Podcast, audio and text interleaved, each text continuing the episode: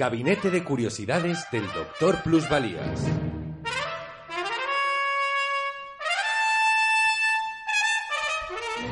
Científica. Hoy presentamos... El memorable fracaso de Ernest Shackleton. Capítulo 2. Hace unos días comenzamos a revivir la historia antártica de Ernest Shackleton, el explorador anglo-irlandés que en su tercera visita al continente helado pretendió atravesarlo por tierra, a pie y con el apoyo de perros y dos trineos a motor. Solo tenían que recorrer 2.900 kilómetros, más de 1.300 inexplorados, los que había desde el mar de Weddell hasta el mar de Ross, pasando por el Polo Sur.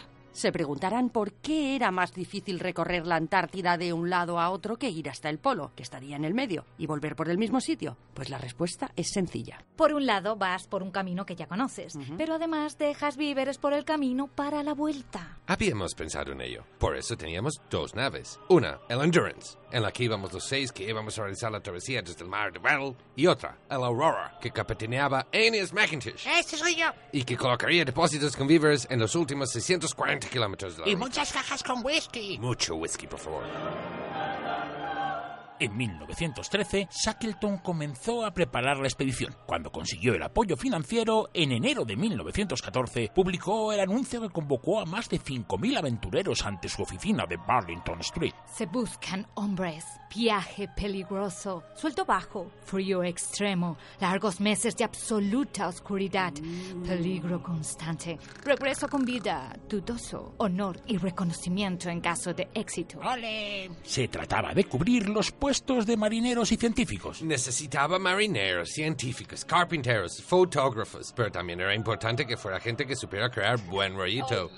Las dificultades de ánimo de la misión eran más duras que las físicas. Las entrevistas duraban cinco minutos. Shackleton se guiaba por su intuición. Eso sí, tenía gente de su confianza como Frank Wilde, con el que había participado en las expediciones antárticas del Discovery y el Nimrod. Como capitán del Endurance, eligió a Frank Worsley, un piloto extraordinario. Extraordinario. Estaba en Londres y soñé que la calle Burlington estaba llena de bloques de hielo entre los que tenía que mover un barco. Al día siguiente fui a Burlington y me topé con la oficina de la Expedición Imperial Transantártica. Pasé y al momento Shackleton me contrató de capitán del Endurance. Necesitábamos de los mejores y Worsley lo era. yeah. Oh, yeah. Si alguien podía sortear el hielo y orientarse en aquellos mares desconocidos con el sextante, ese era Worsley. Yes.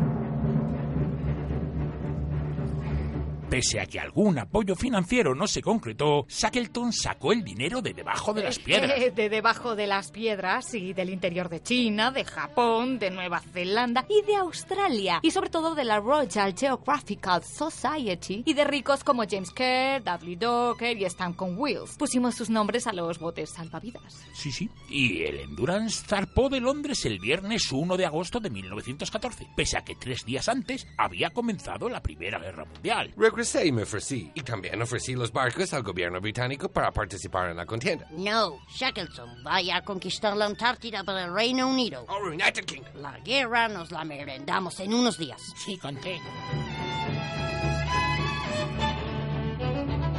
Volvieron a salir el 8 de agosto desde Plymouth y el 9 de octubre llegaron a Buenos Aires, donde se montaron 69 perros y un polizón, Pers Blackborough. En Buenos Aires cambiaron de cocinero y yo era ayudante del nuevo, de Charles Green. Cuando el barco partió hacia las Georgias del Sur, me colé en un armario. Cuando el chaval que tendría 18 años salió del armario, Shackleton se puso furioso. Ay, si nos quedamos sin alimentos y tenemos que comernos a alguien, tú serás el primero, ¿entiendes? ¿Has comprendido? Tuve que aceptar esa condición. ¿Qué iba a hacer? Por lo menos no hizo chistes a cuenta del armario. Quería hacer historia. ¿Qué más daba si era de mayordomo o de ayudante de cocinero? El 5 de noviembre llegaron a Gilpicke, en las Georgias del Sur, las montañas del océano, la última escala antes de partir hacia la Antártida. Estuvimos un mes. Shackleton quería conocer a los balleneros de Stromes. Los que conocían aquellos mares eran los balleneros. Podían aportarnos mucho. Y mucho aceite. Porque el hielo es un gran enemigo y ellos vivían de luchar contra él. ¡Pam! Puñetazo para el hielo. Conocer a Stromness fue primordial para salvarnos. Pero todo a su tiempo, que no me gustan los spoilers. Spoiler. El 5 de diciembre, a punto de iniciarse el verano austral, el Endurance partió de Grytviken, el puerto principal de la isla de San Pedro. El hielo apareció muy arriba. Tuvimos que esquivarlo desde el paralelo sur 57 grados. Fue un año raro, sin verano. Entramos en el bajo cero. Aún así, al final de año habíamos avanzado 480 millas de las 700 que nos separaban de la Antártida. Me había preparado para condiciones difíciles en el mar de Weddell, pero contaba con que los bloques estarían más libres. Lo que nos encontramos era hielo bastante denso y de un carácter muy obstinado este hielo, cabezón. El 10 de enero avistamos tierra. ¡Tierra a la Shackleton la llamó Tierra de Card en honor a del patrocinador James Card. Lo que llamaron tierra era una barrera de acantilados de hielo. Vaya mierda. Viraron al oeste buscando atracar en la bahía de Basin. Pero el 16 de enero, una tempestad del noroeste comprimió la banquisa del mar de Weddell y el Endurance quedó atrapado en el hielo. Quedamos atrapados en una prisión blanca a 76 grados y 34 minutos de latitud sur, 31 grados y 30 minutos de longitud oeste. Hicimos de todo para intentar liberarnos, pero no dependía de nosotros. Solo una tempestad en dirección opuesta podría liberarnos de nuestra cárcel de hielo. ¡Que venga la tempestad contraria! Enseguida me pispé de la situación. No dependíamos de nosotros para liberar el barco, pero sí para mantener la moral alta, que es lo que nos haría salir del marrón. Yeah. Después de todo, las dificultades son solamente cosas a las que sobreponerse. All right. Atrapado en el hielo, el Endurance quedó a la deriva. El 22 de febrero llegó a su posición más al sur, al tocar el paralelo 77 de latitud sur.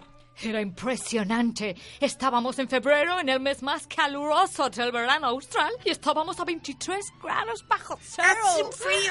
Shackleton rompió con la rutina del barco y el Endurance se convirtió en una estación de invierno. Eso significaba que las perreras se bajaron al hielo y adaptamos el barco para poder dormir en las interminables noches invernales. El hielo amenazaba con romper el barco como si fuera una cáscara de huevo. Solo expliqué a los hombres. Era importante que todos supiéramos cuál era nuestra situación y que la moral se mantuviera alta. ¡Alta! Para ello, promocionaron todo tipo de entretenimientos. Eran habituales los partidos de fútbol y de hockey en el hielo. Y después, las carreras de trineos. Que los perros también tenían que mantenerse en forma. y todas las noches había fiestas. Siempre, siempre había algo que celebrar con música, cantos y whisky. ¡Viva el whisky! Shackleton era el rey de las jaranas. go, Shackleton, go! Cantaba, recitaba poesías y bebía como el que más. También hacíamos teatro. Ay, qué rollo el teatro. Nos pusimos a cazar focas y pingüinos como locos para aprovisionarnos de carne y grasa para el combustible. No queríamos gastar las provisiones que íbamos a necesitar para la travesía cuando el hielo soltara el barco. Pero el verano, aún sin llegar, se marchó y con él la caza. El invierno fue terrible, pero al menos el barco aguantó las presiones del hielo. Los días 16 y 17 de octubre se abrió una grieta delante de la embarcación. Vaya tela marinera. Encendimos los motores tres horas, pero no hubo manera de moverla. La grieta se cerró y el barco se escoró. Parecía que iba a volcar. Pero al final volvió a su posición. El 24 sucedió algo colosal, algo de una naturaleza demasiado grande para captarlo. El hielo agujereó por el estribor por la popa y el agua comenzó a entrar. Intentamos achicar el agua. Chicken, chicken. Pero no había nada que hacer, nada. Ordené bajar todo el barco, que con todo el dolor de nuestro corazón tuvimos que abandonar allí. Lo dejamos. El 21 de noviembre de 1915, el Endurance se hundió en el hielo y sus 28 tripulantes quedaron a la deriva en unas tiendas de campaña sobre la banquisa de hielo a la deriva. Nadie sabía dónde estábamos, así que nadie vendría a buscarnos. Shackleton ya sabía que la travesía era imposible. Ahora se trataba de volver todos vivos. Chavales, yo os he metido en esta. Y si me hacéis caso, yo os sacaré. Venga, nos vamos a casa ya. Venga, vámonos a casa. Vaya, y ahora cuando estamos en lo más interesante se nos acaba el tiempo. Así que estén atentos a los próximos capítulos para ver en qué termina el cuento. Gabinete de Curiosidades del Doctor Plusvalías. Con la realización técnica de Elena Ojeda y la actuación de Chisco Rojo, Carlos La Peña, Elena Ojeda y África Ejido. Un programa escrito y dirigido por Carlos La Peña.